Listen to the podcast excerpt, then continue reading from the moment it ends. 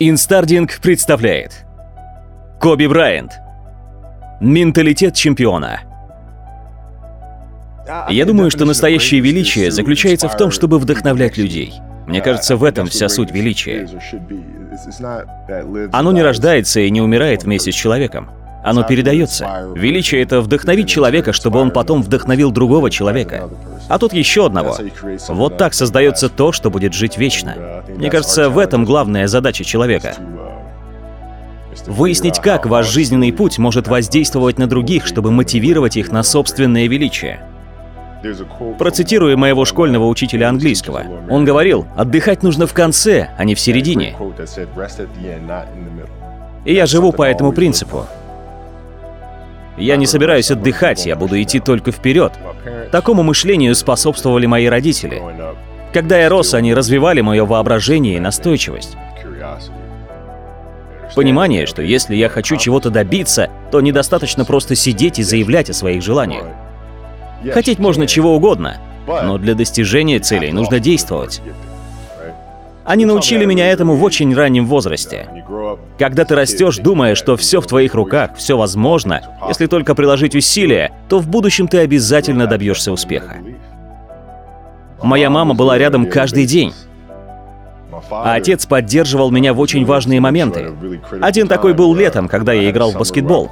Мне тогда было лет 10 или 11. Существует выдающаяся Филадельфийская лига баскетбола, где играли мой отец, дядя и все самые лучшие игроки. Уилд Чемберлин играл в этой лиге, Эрл Монро. И я пошел туда играть. И за все лето я не набрал ни одного очка. Действительно? Да, ни одного.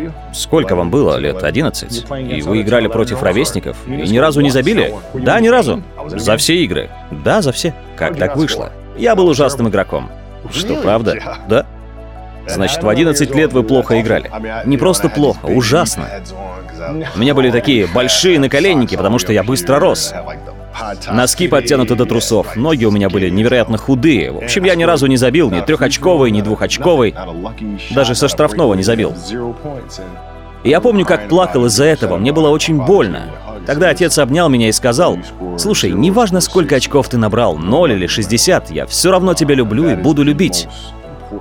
Для меня это тогда были очень важные слова. С того момента я больше не боялся потерпеть неудачу. У меня была поддержка. Теперь я знал, что наберу 60 очков.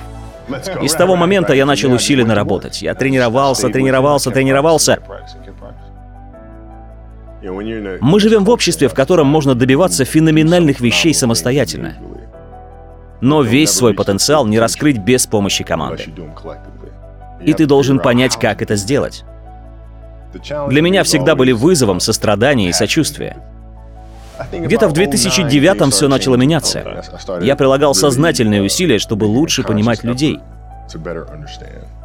Сострадание и сочувствие — это не значит, что ты становишься мягким.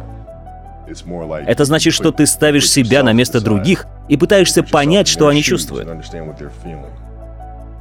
А затем принимаешь определенные решения, с какой стороны нужно подойти к конкретному человеку, чтобы раскрыть его потенциал. Это не просто сидеть в сторонке и быть не при делах. Задача лидера — добиться лучшего результата от человека. Даже если ему это не нравится. Так всегда в начале. Мне пришлось научиться добиваться лучших результатов от моих товарищей по команде. Большинство людей думают, что это просто, передавай мяч и все. Но все намного сложнее. Нужно действительно повлиять на его поведение. И как это сделать? Я говорил парням, у нас матч за матчем, и плевать, в каких мы сейчас крутых городах. Нам нельзя развлекаться, нам нужно отдохнуть. То есть матчи идут день за днем? Да, верно. Понедельник, вторник. Мы играем два дня подряд, но меня никто не слушал. Поэтому иногда я соглашался идти тусоваться. Мы ходили вместе. Что, серьезно? Да, я говорил парням, я выпью с вами. Но на следующий день в 5 утра я буду стучать вам в дверь. И вот я бужу их с утра, они возмущаются. Я говорю, я тусовался с вами вчера, теперь вы будете тусоваться со мной. По-другому никак, просыпайтесь. И вот мы в зале занимаемся, потом садимся в автобус, едем на игру, вечером играем, и все падают с ног. Все очень измотаны, но соглашаются, что я был прав. Выводы сделаны. Стоило один раз сходить выпить. Хочешь развлечься, развлекайся, но пусть это не мешает тому, ради чего мы приехали. Мы здесь все ради другого. Каково это — проигрывать? Захватывающе. Почему? Потому что тебе показали, как можно стать лучше. Можно переосмыслить свой подход и взаимодействие с командой, проанализировать свои слабые места. Так что это захватывающе. Конечно, проигрывать неприятно, но в то же время ты получаешь ответы. Главное правильно задать вопрос. Приведу пример. Кэти Люс Андерсон, одна из лучших игроков студенческого баскетбола. Она играет за университет Коннектикута. И в прошлом году у них был плохой сезон. В финале они проиграли другому университету. Я спросил ее, пересматривала ли она матч. Она такая, нет. Я спросил, почему? Я не хочу это видеть. Знаю, что не хочешь, но в этом году вы же опять с ними играете. Да. И есть шанс, что вы опять встретитесь в финале. Да, скорее всего. Но как вы можете снова играть с ними, не зная, почему проиграли в прошлый раз? Вам нужно проработать ошибки, так что соберитесь и пересмотрите тот матч. Вы будете продолжать проигрывать, если у вас не будет смелости посмотреть на себя со стороны. Она пришла ко мне в офис, мы сели и посмотрели тот матч вместе. Мы проработали ошибки и многое извлекли из того матча. Но каким бы ты крутым не был, невозможно все время быть на горе. Бывает, ты снова оказываешься у подножия и опять должен идти наверх. Еще нужно понять, что это за гора, и в каждом новом случае я понятия не имею, что делать. Это очень пугающе даже для вас, верно? Да, конечно. К одному такому спаду привело то, что я потянул сухожилие.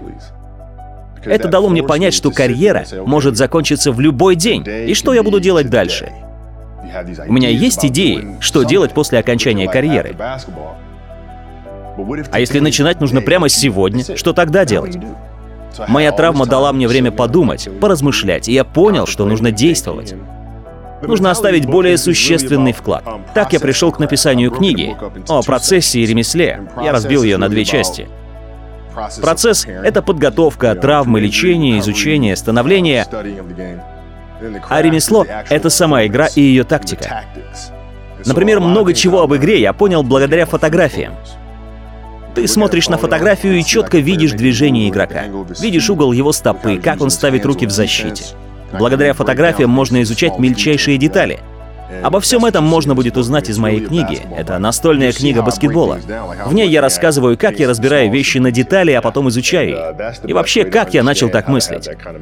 Путь к такому мышлению — это задавать вопросы и находить ответы, которые приведут к следующим вопросам. И к этим вопросам тоже искать ответы. Об этом моя книга. Как приручить детей к дисциплине и постоянству. Здесь все работает на личном примере. В 4 утра я выхожу на пробежку и беру с собой дочь. Ваша дочь бегает с вами в 4 4 утра? Да, моя 15-летняя дочь бегает со мной в 4 утра. Делает это перед школой.